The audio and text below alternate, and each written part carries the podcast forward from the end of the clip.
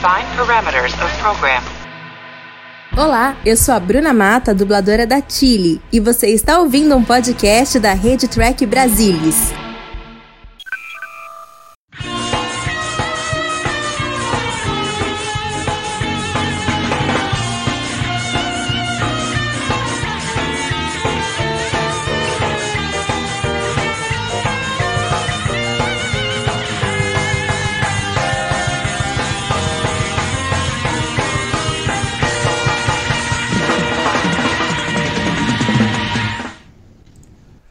Pessoal, estamos de volta começando mais um Trek Brasilis ao vivo. Desta vez vamos fazer uma das nossas já já tradicionais watch parties. Tradicional porque já é a segunda, então já, já é tradicional, né? E vamos assistir aquele que é considerado o pior episódio de Star Trek Voyager. É isso mesmo que você ouviu. O pior episódio de Star Trek Voyager, considerado por todos menos por uma pessoa que vai fazer um exercício advocatício aqui inédito. Marina Amaral promete redimir Threshold. Olá, Yes. Marina, boa noite. Boa noite, queridos. Tudo bem? Tudo bem. Também está aqui com a gente a, a Roberta Maná. Tudo bom, Roberta? Buenas, boa noite. Eu prometo que todos os meus comentários vai ser ai meu Deus, ai que horror, que vergonha. É um pouco, é um pouco isso que eu sinto também quando eu assisto a esse episódio, mas eu desconfio que vai ser uma experiência divertida todos nós assistirmos juntos.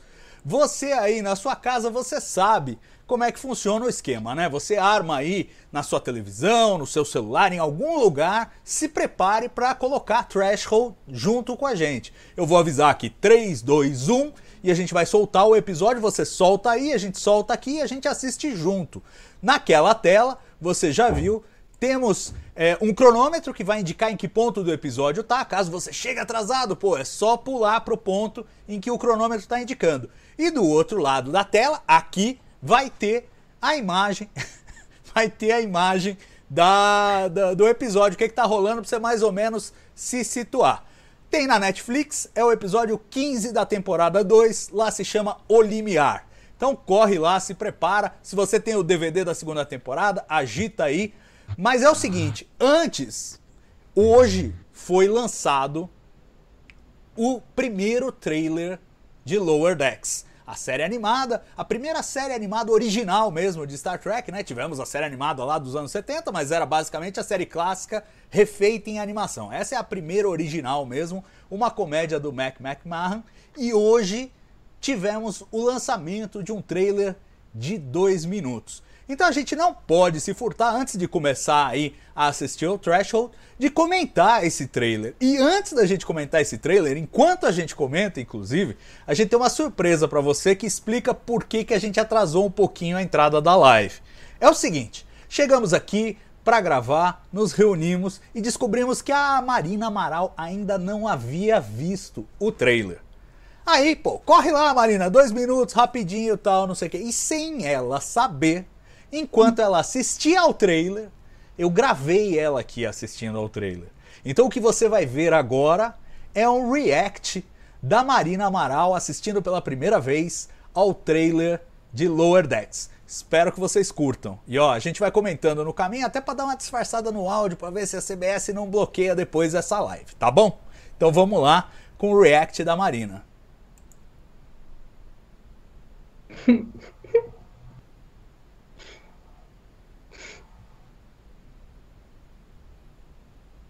Claramente preparadíssima, tá? Já tô comentando aqui, gente, o vídeo, porque. É, já tá indo bem. É que eu tava prestando atenção aqui pra sincronizar o trailer. Mas aí nós estamos vendo o trailer conforme ele vai rolando e a Marina assistindo a esta obra de arte de Star Trek. É bonitona a nave, né? Eu gostei, gostei do Nossa, uniforme. Linda!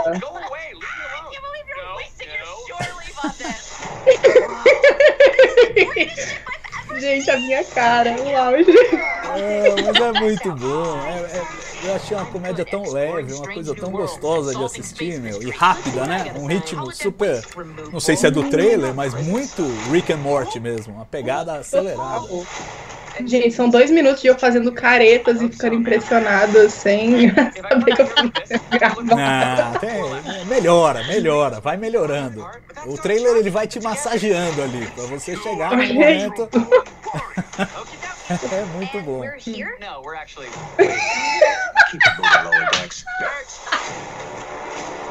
É isso aí, gente. Vamos falando um pouquinho aqui pra disfarçar o áudio. Ninguém pode descobrir que tá suando esse áudio aqui. Ó, o óculos caindo, que maravilha. Meu Deus do céu. Eu vou dizer pra vocês que aquelas, ah, aqueles, eh, quando aparecia alguma coisa escrita no meio, em geral eu já tava tipo tão assim, ai que legal com tudo que aconteceu. Daí quando eu terminava de ver que de- eu não tinha nem lido metade dos É, bagaços. não dava tempo de ler, eu também. Não conseguia Eu ler. tenho que ver de novo o trailer ainda, com mais calma. Nossa, Mas os que personagens aconteceu? O que rolou? Os personagens são muito divertidos. Nossa senhora, vai ser muito legal isso, eu acho. Pois é, pois é. Eu, eu mostrei pro meu filho, ele adorou. Né? E olha aqui, meu filho odeia Star Trek. Sério? É, ele não tem paciência. Essa acho que ele Ah. vai ter.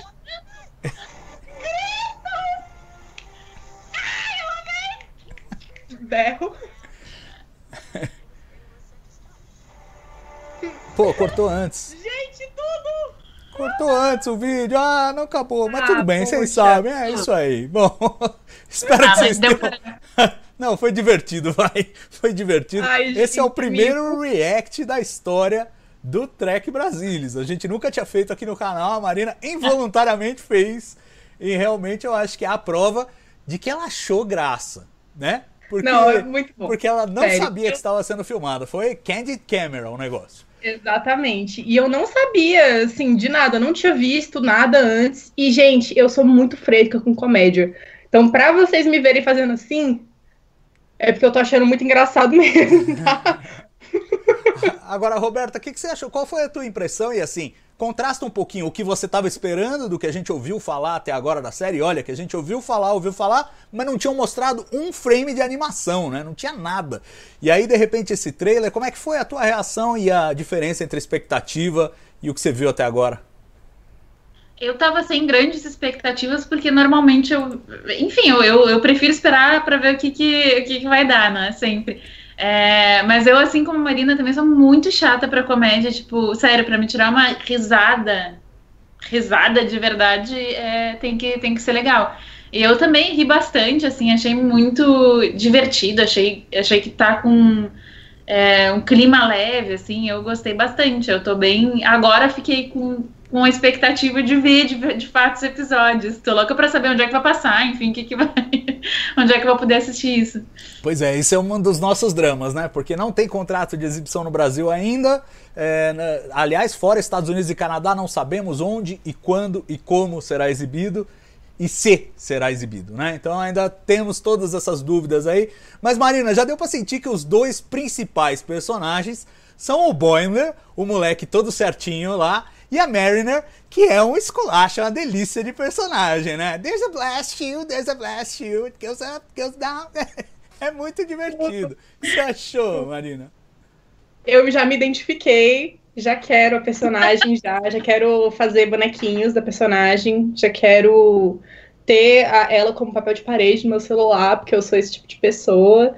E, enfim, é, eu achei muito legal, sério, eu adorei. Fiquei muito surpresa, realmente, assim, como a Roberta, eu não esperava que fosse grande coisa, mas agora eu tô muito hypada, muito mesmo. É isso aí. E, e os episódios começam a ser veiculados a partir do dia 6 de agosto nos Estados Unidos e no Canadá. A gente aqui vai ter que esperar ou se virar, que a gente sabe, né? Mas não, não pode dizer, mas é o que acontece por aí, né? E, e claro, a ansiedade é grande. Eu esperava uma mistura de Rick and Morty com a nova geração e é exatamente isso que pareceu. Uma mistura, assim, um cruzamento. Misturar os dois, saiu metade metade. É metade Rick and Morty e metade a nova geração, com toneladas de referências das, das séries clássicas de Star Trek, né? Então tem alienígenas todos que a gente viu, tem Borgs, tem Bolianos, tem. Putz, tem um monte de gente. Tem gente nova, tem Klingons, tem uma pequena Klingon ali, uma cena. Cada cena tem um punhado de referência. Então acho que vai ser muito divertido, inclusive, fazer esse catapiolho aí de cada, de cada coisinha que vai aparecendo na série. Às vezes nesses frames, nesse ritmo meio amalucado, que você vai ter que pausar o frame para ver, mas eu acho que para os trackers assim mais alucinados vai ser um exercício muito prazeroso que a gente vai fazer ao longo de cada semana. E claro, aqui no Trek Brasilis vamos discutir a cada semana. E prometemos para vocês, antes da estreia, um Esperando o Lower Decks, um programa, um TB ao vivo inteiro, para a gente comentar essa série. E antes da gente ir pro episódio, eu juro que é a última coisa que eu vou falar, mas dia 13 de julho, o nosso querido Patrick Stewart completa 80 anos. E o Trek Brasilis quer fazer parte dessa festa. Como? A gente convidou ele, mas infelizmente com a pandemia não deu para ele vir para um churrasco e tal.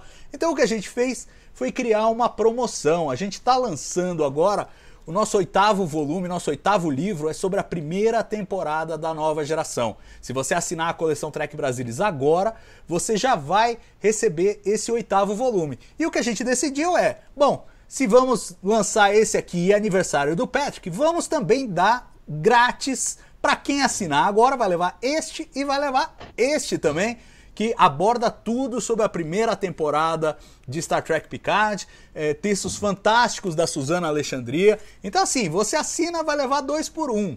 Então não perca essa oportunidade. Aonde? Onde eu assino? Bom, vai lá no site do Trek Brasilis, trekbrasilis.org barra colecal e participe da, oferta, da oferta 8 é 80, em homenagem aos 80 anos do nosso queridíssimo Patrick Stewart, que está ansiosíssimo para voltar a gravar Star Trek Picard. Tudo parado lá por causa da pandemia, mas esperemos que as coisas retornem à normalidade, aí quem sabe com uma vacina e que eles possam retomar as produções e a gente tenha logo logo o começo das filmagens da segunda temporada de Star Trek Picard. Enquanto isso não acontece, você pode curtir aí a nova geração e esse super guia da primeira temporada que estamos lançando é o livro deste mês do Trek Brasilis.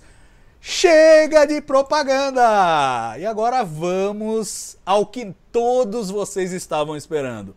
Faz o que? Sei lá, 20 anos vocês estavam esperando esta live, né? Que vai rever e redimir, quem sabe, Threshold, o episódio mais vilanizado de Star Trek Voyager.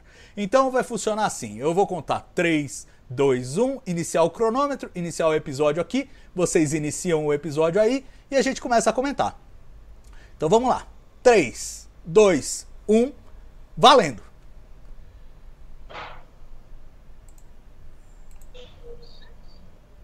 Já começa com o meu anjo. Exato. Temos aí Tom Perry. A pessoa mais perfeita da série.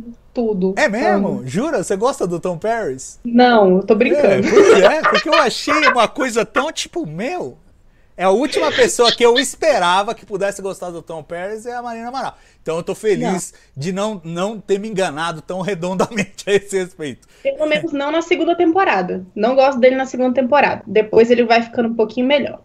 É, eu acho ele sem sal. Na verdade, quase são todos os, homens, os né? humanos né? em Voyager. Ah, não vou comentar. Os homens isso. de Voyager são. Os homens ah, de Voyager. Os de Voyager, eu não sou de Voyager. É verdade. o Tuba. Tuva que merece nosso coração. Eu então, adoro Tuva. Não, eu acho Lá que vai assim... gente! Só no Oi? pau. Não, ela tá comentando o episódio. Você não tá vendo o episódio aí, Roberta? Eu tô, tô vendo, mas é que eu, eu, fico, eu fico impressionada com a capacidade desses jovens de ver o episódio e, e, falar e comentar e ler os comentários. Gente, não, não consigo, não tem como. É, aliás, é um drama nosso. Eu até abri a janelinha aqui do chat para tentar prestar mais atenção no que o pessoal vai falando. Mas é um drama, é muito difícil. Eu tô conversando com vocês, assistindo ao episódio e olhando de vez em quando no chat para ver se eu pesco alguma coisa, mas não prometo nada. O fato é, tem a essa... gente vai pular a abertura ou não? É, então, acabou de acabar pra mim a abertura e é assim, é aquela abertura do tipo, ah, era tudo mentira. E a gente só sabe a premissa do episódio, eles estão tentando chegar à dobra 10. Que já é um absurdo, né? Mas tudo bem. Podemos até comentar um pouquinho eh, da história disso aí, né? Por que essa história dobra 10? Na série clássica, a Enterprise muitas vezes era colocada num perigo que a dobra e, a velocidade ia subindo assustadoramente e tal, e virou um clichêzão.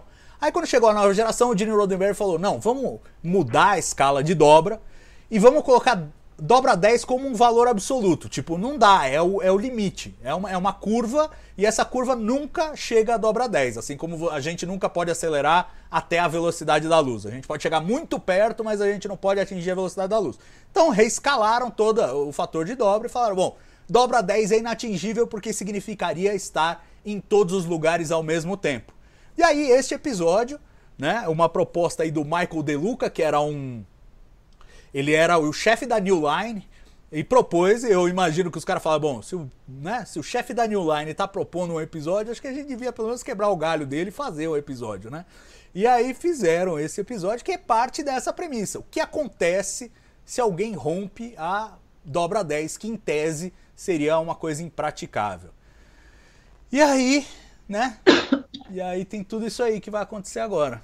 Que é... E aí tem. Só que tem um episódio de da, da série clássica que eles já chegam na dobra 11, né? Então. Sim, então, eles tiveram que. É, eles tiveram que reescalar tudo, né? Então, tipo, tem o, o fator de dobra da série clássica, que é calculado de um jeito X, e que não tem esse limite. E aí, na nova geração, é como se eles tivessem adotado um outro padrão de cálculo de dobra que coloca a dobra 10 como valor máximo. Então, tipo, mudou a forma de cálculo e aí você tem que mergulhar lá nos livros do Michael Kuda para descobrir como é que eles calculavam e como é que eles calculam agora. Mas o ponto é, eles queriam eliminar por completo a ideia de fazer uma história é, em que a velocidade fosse um fator de perigo artificial. E a ironia é que esse episódio traz um monte de fatores de perigo artificiais, né? Ele passa os primeiros 15 minutos inteiros Aí, tipo, agora eles estão discutindo, ah, falhou a simulação e tal, o Nilix tá lá fazendo as suas gracinhas e tal. Eu acho engraçado falar que o. falar que Lower Decks é engraçado demais.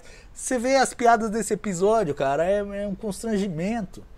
Tipo, o Nilix aí fazendo papel de que não sabe de nada, olha lá. É, olha lá, olha lá, olha lá, ele fingindo. É, tem uma coisa que, assim, eu até comentei no grupo antes da gente fazer essa live que eu tô muito ansiosa para ouvir o The Delta Flyers sobre esse episódio. Que o The Delta Flyers, para quem não sabe, é o podcast do Garrett Wong com o Robert Duncan McNeil, que fizeram o Anson Kim e o Tom Paris. Gente, eles são incríveis, sério. Os episódios comentados são muito legais. E eu tô muito ansiosa para ver eles comentando esse aqui, que eu acho que eles vão, assim, o fator cringe vai lá pra cima, pelo menos o deles. E é um Se o nosso vai, imagina o deles. E é um episódio, assim, que eles quiseram dar uma atenção pro Tom Paris mesmo. Botaram ele no centro porque eles achavam que estavam aproveitando mal o personagem é, até aquele momento da série. Mas, Justo. velho, pois é, mas aí vamos desenvolver o personagem, vamos fazer isso que vamos fazer. E eu hesito em comentar o que não aconteceu ainda na tela.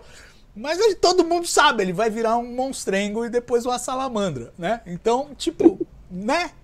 E, e, e, assim, sabe o que mais me frustra nesse episódio? Olha aí, o, o Ethan Phillips. Eu, eu, eu, gosto muito do Ethan Phillips e eu acho Sim. que ele, ele faz o que dá para fazer com o material, né? É um material que às vezes não o ajuda muito, mas é um personagem carismático que ao mesmo tempo acaba virando só alívio cômico na série, né? E aí ele tem esse papel mais uma vez só fazendo gracinhas e aquela coisa, aquele clichêzão, né? Que a, a, o cara não, nem sabe o que ele tá falando e no final, ah, você é um gênio, você descobriu, tá? É aquela cena que já fizeram um bilhão de vezes em um bilhão de séries diferentes, fizeram de novo aí. Não sei, Brandon Braga já parecia cansado a essa altura, né? Ele que foi o roteirista desse episódio, porque é muito clichê, tudo empilhado, sabe? É, mesmo esse começo. Isso muito muda muito de diretor para diretor também, né? Se a gente vê que tem diretores, por exemplo, que fizeram, que dirigiram a série ainda quando era Next Generation, e aí eles foram renovados para Voyager. E esses episódios têm uma cara muito mais antiquada. Quando você vai ver com os diretores mais recentes, né, enfim, que eles contrataram especificamente para Voyager, você tem outro ritmo de tela, você tem outro aproveitamento dos personagens. Então, tem que, né, avaliando assim o que, que cada diretor impacta no, na produção da série. É, então, mas é, mas é muito louco, olha lá, ele tá lá de novo na nave tentando fazer a mesma coisa que ele fez na simulação, é um repeteco. Acho que tem um problema de né, um problema de ritmo. Então, tipo, primeiro ele faz a simulação e falha. Aí agora ele tá fazendo uma simulação e dando certo. E depois, não, essa já foi para valer, né? Ele já não, não. Não. É a simulação não, é a simulação, é a com simulação. as mudanças sugeridas pelo Nili. É sugerido. Laser. É, pois é, é isso aí. E, cara, aí tem a reuniãozinha clássica. Depois tem outro. Eu tô me antecipando. Vocês viram que eu vi- revi o episódio antes, né? Eu estudei. Terrível. é, pois é, eu estudei. Mas é- Eu revi esse episódio há pou- relativamente pouco tempo atrás, mas porque o Rodrigo ele tá assistindo Voyager pela primeira vez e eu falei várias vezes pra ele, mas não assiste, vamos passar esse, eu te conto. Ele disse, não, eu quero assistir, eu quero assistir. Eu, não, mas olha só, esse é considerado um dos piores episódios de toda a franquia, tu tá entendendo? Tu vai. Não, não, mas eu quero assistir. Aí, outro... Aí eu falei pra ele assim, ah, então a gente vai gravar e tal, um watch party. E ele disse assim, eu não me lembro desse episódio, assim. Ainda é tão esquecível, né? Mas ah, enfim, mas que bom. Mas que bom que ele não lembra, porque assim acho que tem uma chance dele ter uma imagem melhor da série. Porque a, a- a impressão que eu tenho desse episódio. E assim, o que mais me frustra, e às vezes em Star Trek é isso que mais me irrita, é o fato de que eles têm uma premissa tão boa na mão e eles conseguem jogar fora da pior maneira possível, que é basicamente o que acontece nesse episódio. Porque a ideia Sim. da dobra 10 e de você estar em todos os lugares ao mesmo tempo É. Vamos lá, eu vou fazer o meu pitch. Meu, se você está em todos os lugares ao mesmo tempo, você é Deus, velho. Você é onisciente e onipresente. Você é o quê? E, e, e se o Tom Paris começa a virar Deus ao longo do episódio? Aí sim você Nossa, tem uma trama. muito. Ah, Star Trek, assim, tá, tá, pô. E saiu um episódio. Mas não, ele vira uma salamandra. Ele não vira Deus. Sim. Tinha muito potencial, acho que, pra explorar até com o quê. Eles já trouxeram o quê na temporada? Por que, que não volta assim? Ah, então, você tá cada vez mais próximo de se tornar um membro do contínuo. O que, que a gente vai fazer? A gente não quer você aqui, sabe? Uma coisa meio. Aquele, aquele povo chato do contínuo, né? Com o nariz empinado, assim. Ia ser super legal, né? É. Mas olha, gente, eu adoro esse episódio, tá? Esse episódio que ele é muito bom. Eu tava esperando por isso. A gente Tipo, tá escutando com muita atenção. ter- Tu tens a nossa plena atenção, Marina, vai lá. Não, assim, por mais potencial que ele pudesse ter se ele fosse dirigido, escrito e atuado de uma forma completamente diferente, eu acho que ele tem o seu charme, entendeu? Não, olha, ó, pra manter aqui no sincronia. Olha essa cena, cara. Olha, a, a inventa uma doença no cara. Fala, não, você não pode ir, porque você tá. falhou a biribimboca da parafuseta do seu cérebro. Então você não pode ir. Uma chance de 2% de morrer. E o Tom Paris trata 2% de morrer como se fosse nada. Não, 2% é uma chance monstra de morrer, velho. Tá to- o mundo inteiro tá de ponta cabeça porque o coronavírus mata 1% das pessoas. 2% é monstro, cara. É monstro, você não pode, entendeu? E aí vira uma questão. Aí ele convence ela. Lá, ele vai falar: ah, mas eu, o papai dizia que eu ia ser uma pessoa boa no futuro, ia fazer uma coisa importante. Ah, tá bom, então vai lá. Porra, velho, não! Não pode! Vai, Marina, defende isso, velho. Não, é sério. Tá, só um pouquinho. Deixa eu só tentar resumir a defesa da Marina. Se o Vai. episódio fosse. Se fosse um Outro. episódio diferente, seria outro. bom. Não. Eu tô apreciando a obra como ela é. É um Tá pouco certo. diferente. É assim. Eu tô aceitando, gente. Os meus standards hoje abaixaram. Assim, eu não, tenho mais. sabe? Não tenho mais, assim, escrúpulos. É o que eu quero assistir, isso é hoje, entendeu? Isso aqui, pra mim, merece a premiação que for, assim. Olha, perfeito, sabe? Aliás, você falou aí do. Você falou do Delta Flyers. E uma coisa interessante, eles não chegaram ainda nesse episódio, mas uma coisa que eles revelam nos primeiros episódios é que tinha de início na cabeça dos roteiristas uma ideia meio de emparcerar a Janeway com o Paris. Que eu, pra mim soou como a mais completa loucura. Tipo, não, eles não formam um casalzinho, nem teria como, não tem a química, não tem nada ali. Né? Mas eles Fora que tinham. deve ter idade essa pra ser o filho dela, é, né? Exato, Sim. exato, exato. E isso é só Creepy. um dos problemas. Porque às vezes você pode ter um casal com disparidade Tava de ele, idade, gente. mas que funciona. Nesse caso não tinha, não tinha nada. E aí acho que eles realizaram o sonho não realizado neste episódio. Foi só transformar eles em, sei lá, lagartixas gigantes. e aí eles puderam ficar juntos. Olha lá. Pá! Aê! Olha lá, ó, a Janeway tá tensa, olha lá. Olha o que eu tô falando. Olha a tensão. Ela tá, ah, meu Deus. Meu amorzinho. Vai morrer. Go, go, go, go, go, go, go. Olha lá. Aproximando do limiar. É, tá chacoalhando. Chacoalha aí, Robert. Pronto. Aê, dobra 10. Ó, perfeito. Gente, Bom, né? Muito bem. Olha, que, que emoção. Cê não, vocês não sentiram? Não, a baita emoção. E aí, tipo, sumiu, sumiu. E aí, eu acho que esse ponto devia ser o teaser. Sem sacanagem. Devia começar aí, depois eles fazem o flashback, ou fazem a reunião com o É Nilix, o pessoal explicando qual é a trama toda e tal. Mas tinha que começar aí. Aí você fisga. Concordo. Agora termina com.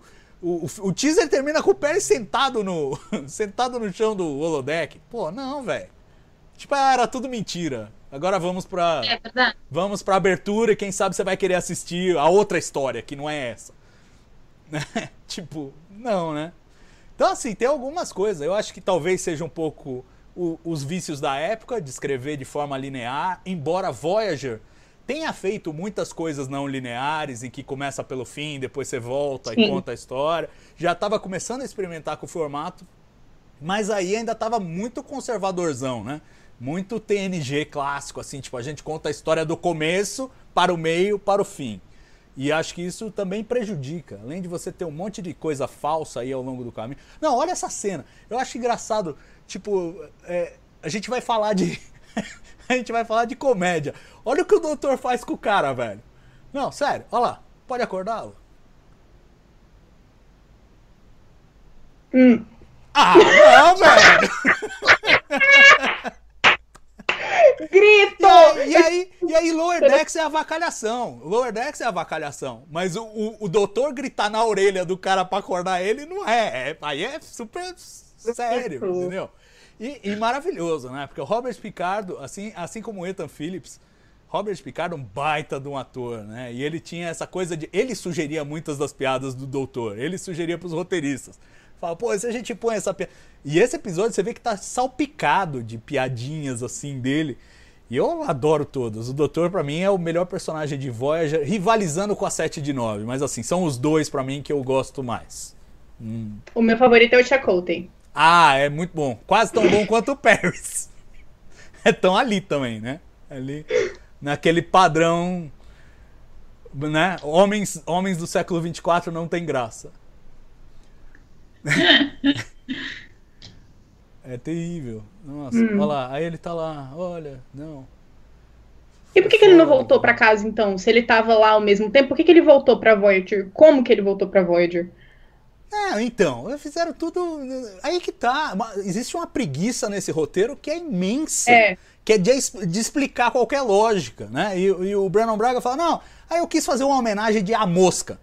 Ah, tudo bem, como a mosca funciona bem, ele passa por um processo científico qualquer e aí se transforma num monstro. Ok, o filme é assim, mas velho, você precisa explicar, precisa ter uma explicação. No filme da mosca, entrava uma mosca no, no- junto com o cara na máquina, e aí ele virava mosca.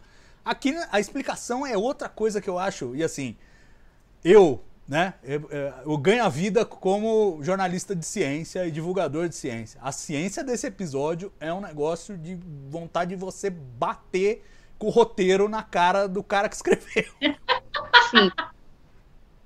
Eu já desisti de defender o episódio, inclusive. É, eu, eu acho. 15 minutos. eu- eu- era uma batalha 15 em glória, em glória. Olha o timer. E assim, eu. Olha o time. Pois é, pois é. de- demorou- Perdemos, perdemos uma tripulante assim no meio do caminho, já desistiu assim, ó, em 16 minutos. Rodada batida. Não, é, é- é que ela flipou a chave no que ela passou a dobra 10, meu. Aí.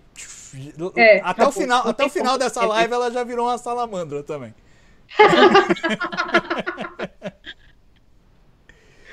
É, olha lá, aí o Kim vai pegar os dados lá. Puxa vida, olha só que emoção. Olha, aí tem um monte de dado, mas o Paris em si, tipo, a ideia é, ele esteve em muitos lugares ao mesmo tempo. Os dados estão todos aí. E me pergunta como pode ter cabido no computador, né? Todos os dados Não, de todos os lugares é do universo ao mesmo tempo, né? Tipo, deve ter Meu computador eu não consigo. Salvo aqui meia dúzia de trailer e acabou a memória já. É, esse é melhor um pouco. Eles até usam aquele lance dos gigaquads, né? Que é tipo, vai saber qual é o poder computacional do futuro. Então vamos inventar uma unidade. Gigaquad, que não existe. Pode ser qualquer coisa, então tá valendo. Porque se eles botassem aí petabytes, daqui a cinco anos, acabou já. Petabytes já não vale mais nada. Então. É. Mas se você for parar pra pensar, a quantidade de dados ela seria infinita, porque você tá em literalmente todos os lugares ao mesmo tempo, todos. Exato. Então, não tem, não tem como você, nem se você falar em, em gigabytes, em, sei lá, terabytes, sei lá, Então, mas de novo, coisa. olha a oportunidade perdida. Podia ser assim, meu, a única coisa que consegue lidar com tudo isso é o cérebro humano.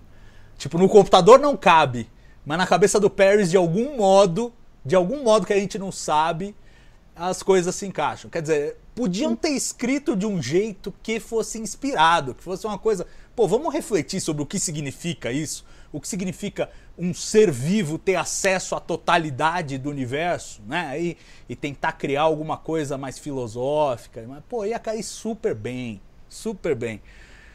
Mas não. E assim, eles, ele- eles contam que foi, tipo, uma coisa meio de comitê ali, né? Juntaram na sala de roteiristas, Jerry Taylor tava tocando a reunião, aí tinha lá o, o, André Bormanes era o consultor científico, o Brennan Braga tava escrevendo o roteiro e eles meio que batendo bola ali, meio que definindo essa história. E decidiram seguir essa trilha aí da evolução, né? Da evolução. E é, e é aí que eles escorregam mais ainda. Ih, começou.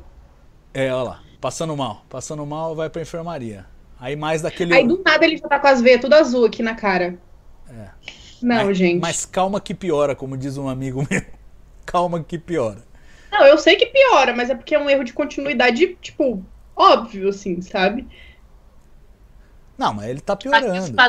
Olha lá. aqui os padrões dele já não, já não são mais humanos. Aqui já tá começando a, a zoar os bagulho tudo. Não consegue mais nem teleporte. É, exato. Olha lá. Olha o Robert Picardo de novo salvando a hora. Perguntou, não, ele tomou alguma coisa? Não. Olha lá, parece que ele tá tendo uma É reação melhor alérgica. personagem. Quando, quando o Doctor Ó. aparece, é muito bom. Qualquer cena fica boa com ele. É um milagre que ele continue vivo, porque tomou uma xícara de café do Nilix. é, o doutor, cara. O doutor é o que salva. Aí, bom, reação alérgica, água do café. Aí é, reação, aí, alergia à água. Evolução no futuro, as pessoas vão ter alergia à água. Que vai ser bom pra vida, né? Vai ser uma, uma- realmente uma vantagem evolutiva.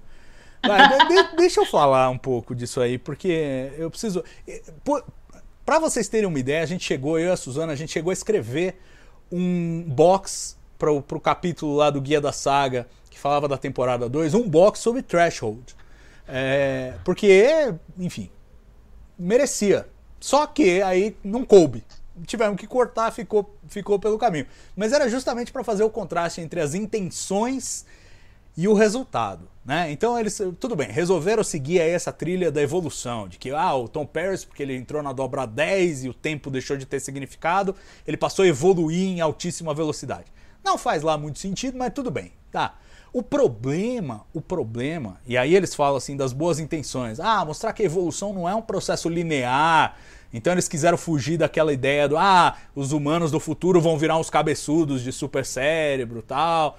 É, mostrando que evolução não significa você se tornar mais complexo, significa você estar mais adaptado. E isso pode levar a- ao que a gente veria como regressões do ponto de vista da complexidade. Então, ao invés deles virarem super cabeçudos, eles viram salamandras e voltam para a água, né? Como um retorno evolutivo. O problema Gente, disso tudo. Fala, fala, Marina. Eu acho que se você considerar aquela famosa teoria da conspiração, da qual eu, inclusive, assim, tomo parte, de que há seres reptilianos é, comandando a Terra e, e- e há reptilianos entre nós, Pra mim esse episódio, assim, ele é perfeito pra você justificar isso aí, assim, ele é a demonstração de que realmente é, é- que realmente a- próximo estágio de evolução seria o estágio de reptiliano, né? Que É, ah, mas aí, no caso, eles não fizeram um reptiliano de fato, eles fizeram uma salamandra, que é um pouco mais complicado de defender, né? Se eles tivessem feito um jacarezão, aí tudo bem. Aí, né, assim, um cágado, um negócio assim, Isso ia tava mudar maneiro. tudo. Isso Só ia mudar aí- tudo. Vai. não foi um cágado, foi uma salamandra. E aí fica difícil, fica complicado de defender. Ah, não tem, não tem. Ó, deixa eu pescar aqui ó, uns comentários aqui, só pra gente botar o pessoal na roda. O Edu Santiago fala que a Salamandra tem um design que lembra o da nave Voyager. Não sei, É verdade. até, até- até que tem mesmo, é verdade. A Isabel Cardoso fala que parece mesmo, que as salamandras são místicas, em algumas culturas dão sorte. Bom, em Star Trek não dão sorte, a gente já, já confirmou aqui que não, não dão sorte. Mas o ponto é, os caras queriam fazer isso, só que, eu, ah, só voltando à minha crítica e arredondando aquele comentário, o problema de evolução é que evolução não é uma coisa aleatória. Esse foi o grande erro que eles cometeram. É mostrar que, ah, tipo, ah, vai mudando e vai mudando e pode voltar para trás e ir para frente, é aleatório. Não, não, não.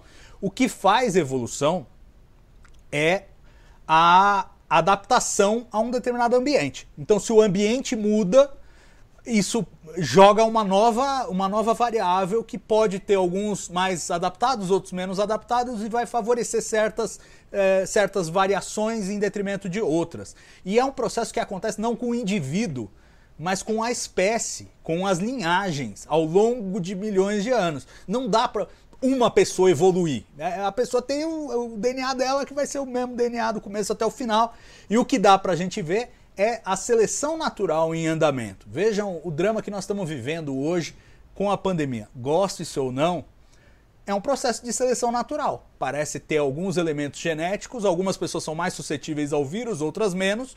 O vírus está selecionando. No final das contas, se a gente não tivesse vacina, que eu espero que a gente vá ter, e é a grande sacada da tecnologia, a gente intervém para interromper a seleção natural. Tipo, não queremos seleção natural, queremos salvar todo mundo. Mas se não tivesse vacina, iam morrer as pessoas que não têm essa adaptação para lidar com o vírus, iam sobreviver as, as que têm essa adaptação, e você teria uma versão do ser humano no futuro que não teria esse problema com esse vírus em particular. Isso é a seleção natural. Foi o que eu comentei outro dia no Twitter e falei: seleção natural é um processo lindo, exceto quando é ao vivo. Ao vivo é horrível. E é o que nós estamos vivendo, e é dramático, mas é assim que funciona a natureza. Mas funciona nas linhagens. Aqui eles pegaram um cara e falaram: vamos evoluir ele. E ele vai virar uma salamandra, mesmo sem ter qualquer estímulo ambiental que selecionasse, digamos, a genética da salamandra. Então não faz o, men o menor sentido, o menor cabimento. Então aquela boa intenção, tipo, ah, vamos educar as pessoas que a evolução nem sempre é para o mais avançado e tal, acaba se perdendo de uma maneira tal eu não consigo. Olha lá, agora ele vai respirar um ar bagaceira lá, velho. Olha lá. E é interessante porque, na- não sei se nessa mesma temporada, ou enfim, são uns poucos episódios à frente, que daí tem aquele episódio que eu adoro, que é sobre o, hum, aquela, aquela raça que, que encontrou os humanos, que, que era um, um link, né, que tinha vindo da Terra. Gente, aquele episódio, eu acho excepcional aquele episódio. Total. E, e aí tu vê assim, sabe? Quer dizer, os caras eles conseguem fazer as coisas certinhas. Sim, sim. É, o, o- problema é um pouco assim, porque assim, tem lá o consultor científico, tem lá o André, o André Bormanes, no caso, que era o consultor científico da série, e ele fala, ó, isso aqui tá errado. Aí não, mana, não roteiristas, faz isso não, mana. ele já, ele já pediu o beijo pra ela ou ainda não? Ainda não, né? Depois ele vai Não, pedir. já. Já pediu? Já pediu e, e ela deu agora no Ah, rosto. Entendi. Mas É, foi feio. é. Não. Antes ele tinha Não. pedido uma pizza de pepperoni também, é uma coisa Sim, ele bizarra. grita pepperoni! É. É bom. E você imagina o, o Robert Duncan McNeil, né? Falando, meu, como eu vou fazer essa cena? E fazendo isso aí, né? Que ele fez. Eu quero muito ouvir o, o, o Delta Flyers exatamente por isso, que eu quero muito ouvir a perspectiva dele acerca desse episódio. Porque eles criticam, né? Eles têm, eles são moderados, assim, mas eles criticam, eles não, não poupam, né? Eu achei, acho legal isso. É, o podcast é muito Sim. bom, fica como recomendação pro pessoal aí, tem nos Spotify da Sim. vida aí, em toda parte, Delta Flyers. Procurem que vale a pena. Chegou uma canjica aqui no meu quarto. Eu vou, em honra ao episódio, eu vou comer a canjica. Tudo bem, tudo bem. Não tem pepperoni, né? Não tem pepperoni, mas tem canjica. Se ele tivesse É. gritado canjica, seria melhor ainda, né? Agora, ó, Gente, pra, pra, Ai, pra não ficar. não. Então, é isso que eu ia falar. Pra não ficar só na sacanagem, os, os valores de produção são legais, vai. A maquiagem é legal. Sim, É. claro. Em termos de, de efetividade, inclusive as criaturas ali, depois eles misturam CGI com, com alguma, algum modelo lá e, e funciona. Eu acho que visualmente o episódio entrega aquilo que ele se propôs. O problema estava na página, não na execução, eu acho. A execução é, é o que dava pra fazer com isso aí. Olha lá, tem dois corações agora, olha lá, evolução, que bonito. Ai, gente, olha.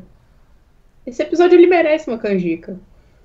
Ah, Se evoluísse pra, pra virar um Klingon lá com dois corações, com todos os órgãos. Ah, e agora, olha lá, aquela cena. Estou tentando fazer serialização e não sei como. Aí tem lá o Mike Jonas oferecendo dados de espionagem para a turma dos Kazons. E, Sim. tipo, era uma trama que ia se ligar lá no final da temporada, quando os Kazons roubam a Voyager e tal, e ele é um espião aí, tá amando da Sesca. Ah, eu odeio esse esse plotline, inclusive, não gosto.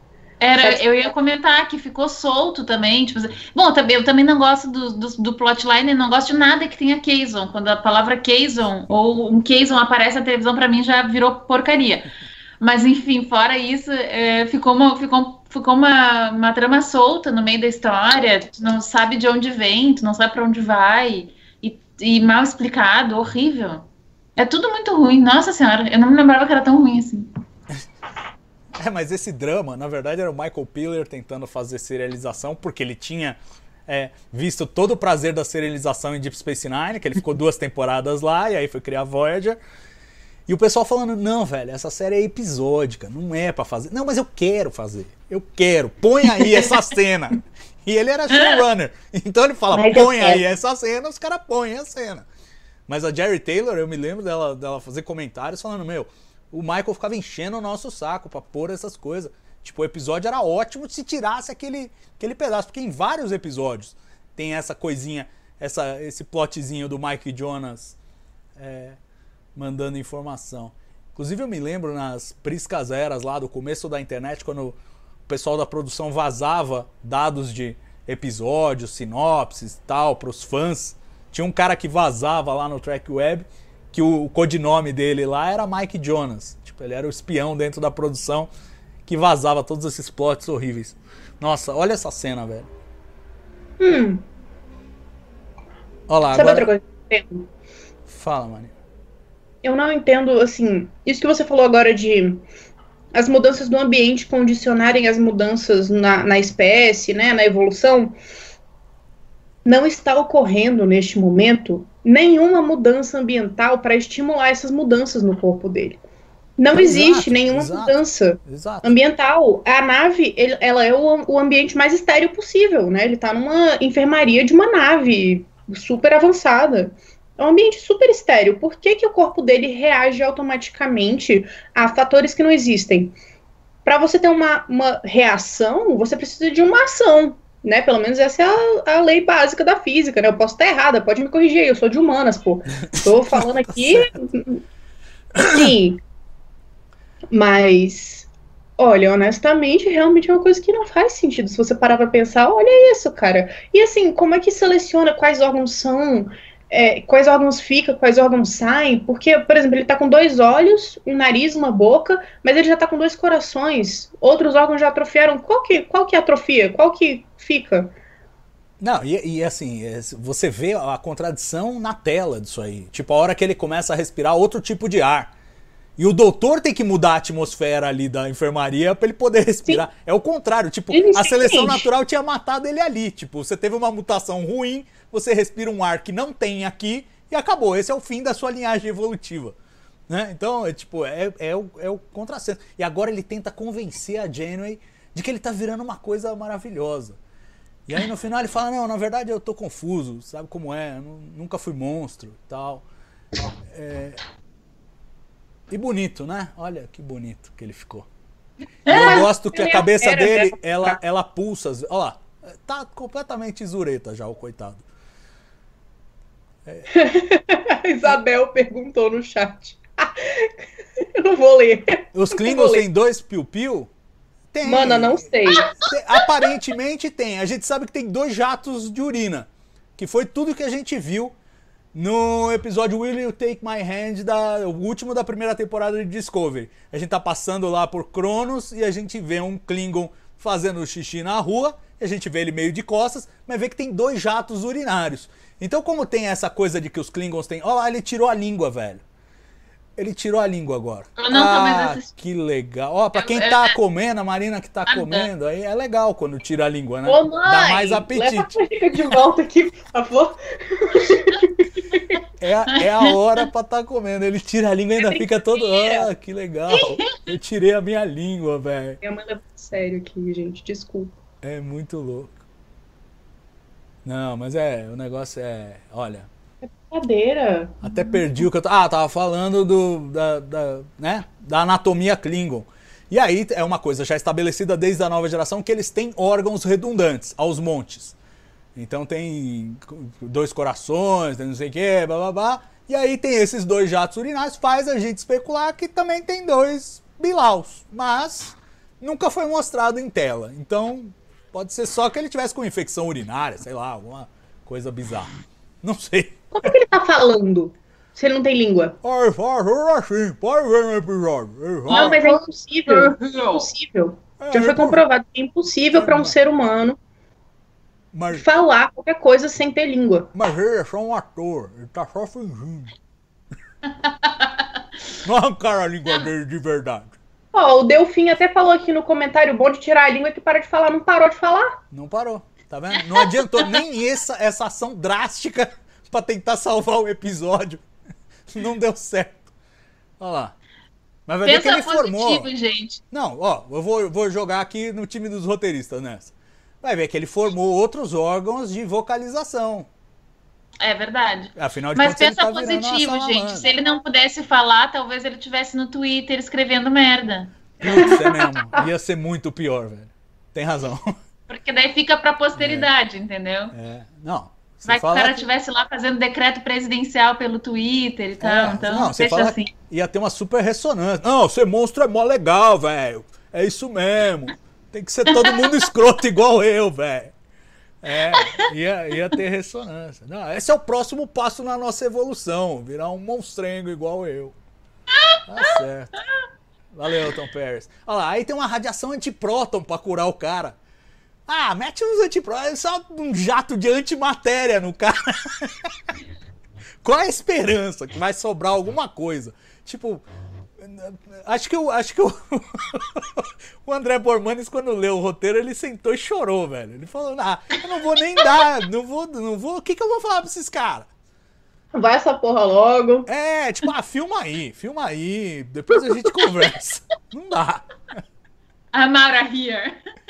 É muito, é muito tosco. E assim, de novo, mais Tava uma daquelas, lembrando, mais, olha tava lá, aqui aí- lembrando de um, um episódio de Enterprise que tem. que se passa numa nave de. Ai, como que chama?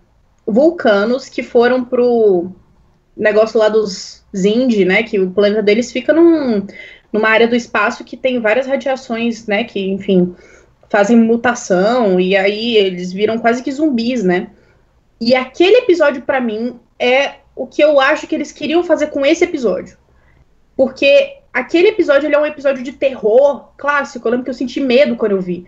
É, e, e dá pra você ver a, a, a mudança acontecendo com, com alguns dos personagens, dá pra você ver a, a T'Pol sendo influenciada né, pelo, pela radiação da nave. E, e aquilo ali, pra mim, é o único exemplo de um episódio de Enterprise que é melhor do que Voyager. É, não, eu gosto e eu acho assim, é, é a evolução do Brandon Braga, porque aquele também é do Brandon Braga. E o Brandon Braga é um fã de terror, ele gosta muito de fazer histórias de terror em Star Trek. Muitas das histórias de terror que tem em Star Trek, inclusive Sub Rosa, é, são do Brandon Braga. E, e ele claramente foi evoluindo, né? Ele Chegou lá em Enterprise e já sabia fazer mais ou menos. Aí, ó. Eu acho que a gente tem que fazer uma watch party de, de Sub-Rosa, Tá, urgente. tá, tá, tá. Não, aí tá de Aí, sacanagem. Vamos- aí eu vou fazer o papel né? da Marina e eu vou defender, porque eu gosto de Sub-Rose. Tu tá brincando, Salvador. Olha que decepção. Eu gosto de Sub-Rose. Chocada. Fazer o quê, né? A gente tem o direito. Mas era pra ser ru- era para ser um episódio de terror, o Sub-Rosa? É, ele tem toda aquela coisa, é um fantasma, né? É um fantasma que transa com a avó e depois transa com a neta. É tipo, é uma história de terror. Pode não ter Tá, saído assim, mas a proposta é essa. História de Nossa fantasma. Senhora. É. Isso daí é que no RPG a gente chama de erro crítico, entendeu? Tipo assim, quando o cara e tirou um 1 no dado de 20, assim, foi muito ruim, assim. Esse foi um erro crítico. Nossa senhora. Ah, poxa, eu gosto. Ah, Eu acho que o episódio é muito inspirado em Fantasma da Ópera, não é? Ah, eu não sei dizer, viu, se eles pegaram inspiração de lá. É claro que tem, tem temas e paralelos e tal, né? mas é, mas é assim, não sei se não sei se foi, porque assim, muitas coisas em Star Trek é isso, né? Eles pegam uma outra coisa e falam, ah, vamos adaptar aquela história clássica nisso aqui e pronto, e fazem. É, mas não sei se em Sub-Rosa eles, eles realmente tiveram essa inspiração. Mas que, que tem assim, alguns paralelos, e de novo, que não fazem bem ao Fantasma da Ópera. Mas enfim, eu, eu gosto. É, é, é guilty pleasure. Eu sei que é ruim, mas eu gosto.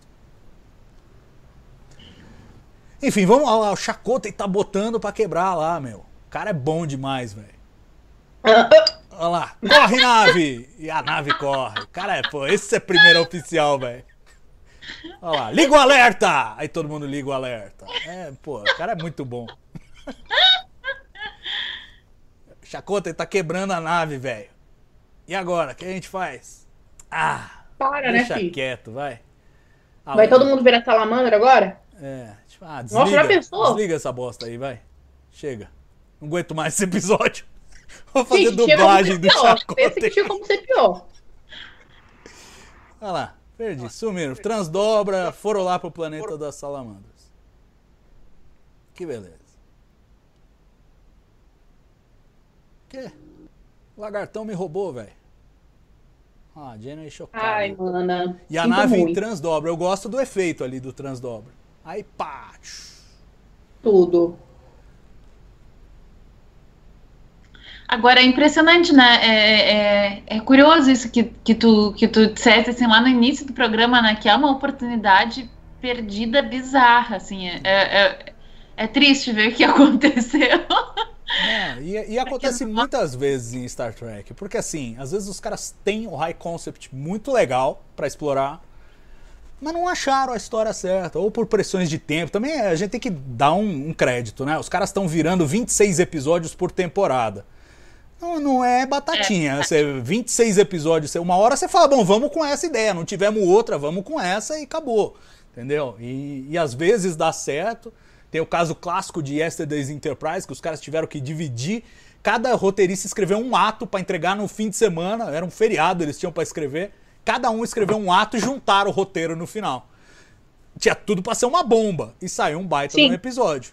Esse aqui talvez eles pudessem ter feito melhor, mas saiu uma bomba. Acontece. É inevitável. você- não sei se vocês repararam agora, mas o doutor tentou explicar o negócio da evolução. É, então, e dá vontade de dar uns tapas na cara dele. Porque ele explica Muito tudo errado. complicado. Ah, esse pode ser o próximo, o Tudo. próximo estágio na evolução humana. Como se tivesse alguma coisa determinada nas estrelas. Qual é o próximo estágio da evolução humana? Ah. Não existe que- isso. Sim, eu acho que há, assim, no nosso, na nossa programação genética, existe um padrão que ele invariavelmente vai ser seguido, né, assim, ao longo da nossa evolução, ao longo dos anos e tal. Mas eu acho que a influência dos, dos, dos mecanismos externos, ela é tão grande que não dá para você só descartar esse fator. Né, assim, é claro que eu acho que a nossa determinação genética, a nossa composição ge- genética, ela é responsável pela maior parte disso tudo. É, e, e, assim, ai, gente, olha, pausa. Agora eu acho a cena mais interessante que a Janeway, ela passou pelo mesmo processo que o Tom, Mas já tá pronta também. a metade do tempo, É. e tá igual. Os dois estão iguais. Fundamentalmente, não tinha lá o doutor para ficar mudando o ambiente. Eles estão perto da água, então ela ficou é, alérgica à água, mas estava dentro da água. É. O ambiente em que eles estão é um ambiente com oxigênio, nitrogênio, que, hidrogênio, enfim, que nem o da Terra, porque Exato. o pessoal tá, Tá todo todo lá respirando. respirando. normal. É. E, e tá tudo bem, ela não morreu. É, não tem Ah, pé nem cabeça. Não tem pé. Mas, ó, o bonequinho ficou bem feito lá, os dois bonequinhos. E, ó, eu gosto dos CGIs também. Ah, mano. Os filhotinhos. É bem feitinho, entendeu? Ah, mano. Olha lá, olha lá, olha lá, lá. Você vê que é CGI, mas é bem feitinho. Ó, a água vibra a hora que ele entra na água. Aí é aquela coisa de você gostar do apuro técnico. E a equipe técnica de Star Trek sempre foi muito boa, né? Sim. Mas é uma tragédia de episódio, gente. Não me confundam. Eu só tô falando que esteticamente é interessante que eles tenham conseguido realizar essa visão. Que a visão é péssima, não há dúvida, ninguém debate. Que eles revertem o processo? Eu não- nunca entendi Então, isso. é, revertem no intervalo. Você não viu? Já voltou e já reverteu. Pá, é o antipróton do doutor. Tipo, não explicaram, não explicaram, Marina. Não quiseram explicar. É, Não dá pra explicar. E, e vamos combinar também, toda vez que Star Trek precisa reverter uma merda dessas, é sempre capenga. Normalmente usam o teletransporte, né? A gente viu em Unnatural Selection, que o pessoal fica velho e usa o teletransporte. Também tem na, na série animada, eles também usam, em The Lorelei Signal também usam. Mas, tipo, se você pode usar o teletransporte assim, ninguém mais morre, ninguém mais fica doente. É só você pôr ele no teletransporte e trazer ele de volta, sem a doença. Então é um Não, problema. mas teoricamente o teleporte ele seria um cheat absurdo da vida, porque é Exato. só tu, tu ter tu ter é, buffer suficiente para manter, na, é, deixa lá o buff do- dos caras antes deles irem para uma missão avançada, morreu, voltou ali. Na verdade, assim, a rigor não teria por que não fazer isso. Se eu fosse capitã de uma nave, eu teria um computador inteiro, um mainframe com todos os buffs de todos os meus oficiais, todos os dias. Eles iam lá fazer fazer uma leitura e aí pronto, segue a vida. Morreu, opa, volta aqui. Exato. Por isso que eu acho até mais honesto quando acontece como nesse episódio, que tipo, não explica. Ah, no meu tratamento de antiprótons. Toma aí uma cloroquina com antipróton que fica bom de novo. Fica bom. Entendeu? É, tudo é melhor assim do que você inventar uma coisa que depois cria um problema pra franquia enorme. Do tipo, por que, que as pessoas morrem se o teletransporte pode sempre restaurar a partir do buffer o, o cara ao estado anterior? É, é melhor assim a cloroquina com antipróton, eu acho. Eu acho que esse diálogo que acabou de acontecer foi o diálogo mais estranho que eu já ouvi na minha vida na história de Star Trek. Eles conversando sobre acasalamento, sabe? Assim, meu Deus, muito desnecessário, bicho. Não, e a Janeway ainda fala, e quem disse que foi você que começou? Uhum. Oh, gosh. É, pois é. Mas esse finalzinho, esse finalzinho mesmo, e o, e o, o Robert Duncan McNeil disse que foi ele que sugeriu, que o episódio tava mal arredondado, acho que terminava no papo do, do acasalamento. E ele sugeriu essa coisa que meio que dá um fechamento. No arco do Paris, que tipo, ele tava preocupado, que ele não ia fazer nada de importante na vida. E aí ele conclui, ah, na verdade, esse negócio de superar a barreira não é tão importante. Quê? Eu- Eu peguei um arzinho de flerte agora, nesse final, assim, que eles É, então. O, te- o tempo todo, então. Mas você vê que é uma coisa que não tem química. Que é, provavelmente estavam tentando vender na sala de roteiristas e que os atores não conseguiram vender e a coisa nunca foi pra frente. E ainda bem, porque não. Não, velho. Não, né? Acabou? É, Acabou. acabou, acabou. Gostou, Marina? Você achou que redimiu? Tá redimido já. Mas não tinha esse negócio da, da Janeway, não tinha uma função de que ela não queria é, que a capitã tivesse nenhum, é, nenhum envolvimento amoroso e tal? Não tinha Sim. uma coisa dessas? Sim, Que é sim, Kate? da parte Não, dela tinha. tinha. Da parte dela tinha. E, e- e até faz sentido. É, é, o- é o mesmo problema do Kirk, né? Que ele podia pegar as alienígenas, mas dentro da tripulação era complicado. É a mesma coisa com ela. Tentaram ainda forçar ali um. um uma coisa do Chakotay e tal. Mas este, senhores, foi Threshold. Né? Espero que vocês tenham gostado aí em casa. Espero que a queridíssima Marina e a queridíssima Roberta tenham sobrevivido a esta experiência tão traumática. Quase. É, Eu acho que eu vou, eu vou deitar na minha cama agora, eu tô ficando meio sem ar, eu vou, eu vou virar uma salamandra daqui a pouco. Mas olha, se. Eu se- vou gravar, fazer um time-lapse pra vocês da minha transformação em salamandra. Ô, queremos ver, queremos ver. Vamos exibir na, na próxima edição do, do TB ao vivo a sua transformação em salamandra. Agora, é, vejam vocês, eu acho que esse é um experimento super válido porque mostra que mesmo os piores episódios de Star Trek dá pra você garimpar, dá pra você falar, dá pra você explorar os cantinhos que eles foram e onde eles não foram. É, pô, é isso. Star Trek é igual pizza, mesmo quando é ruim é bom, mesmo quando tá dormida e tal, é bom, né? Justo. É isso. Pepperoni! Pepperoni. É a favorita do Perry Salamandra. Uhul. É isso aí. Marina Roberta, muito obrigado por estarem aqui com a gente. É isso. E quero agradecer a vocês aí no chat também que estiveram com a gente para acompanhar este episódio. Não se esqueçam, se você não viu o trailer de Lower Decks, corre lá no site do Trek Brasilis e veja o trailer. Se você ainda não é assinante da coleção Trek Brasilis, corra lá e garanta já dois exemplares no primeiro mês. E é isso, voltamos na semana que vem, espero, não prometo, mas espero, com mais Trek Brasilis ao vivo. Um grande abraço para vocês, bom fim de fim de domingo e até a próxima. Tchau!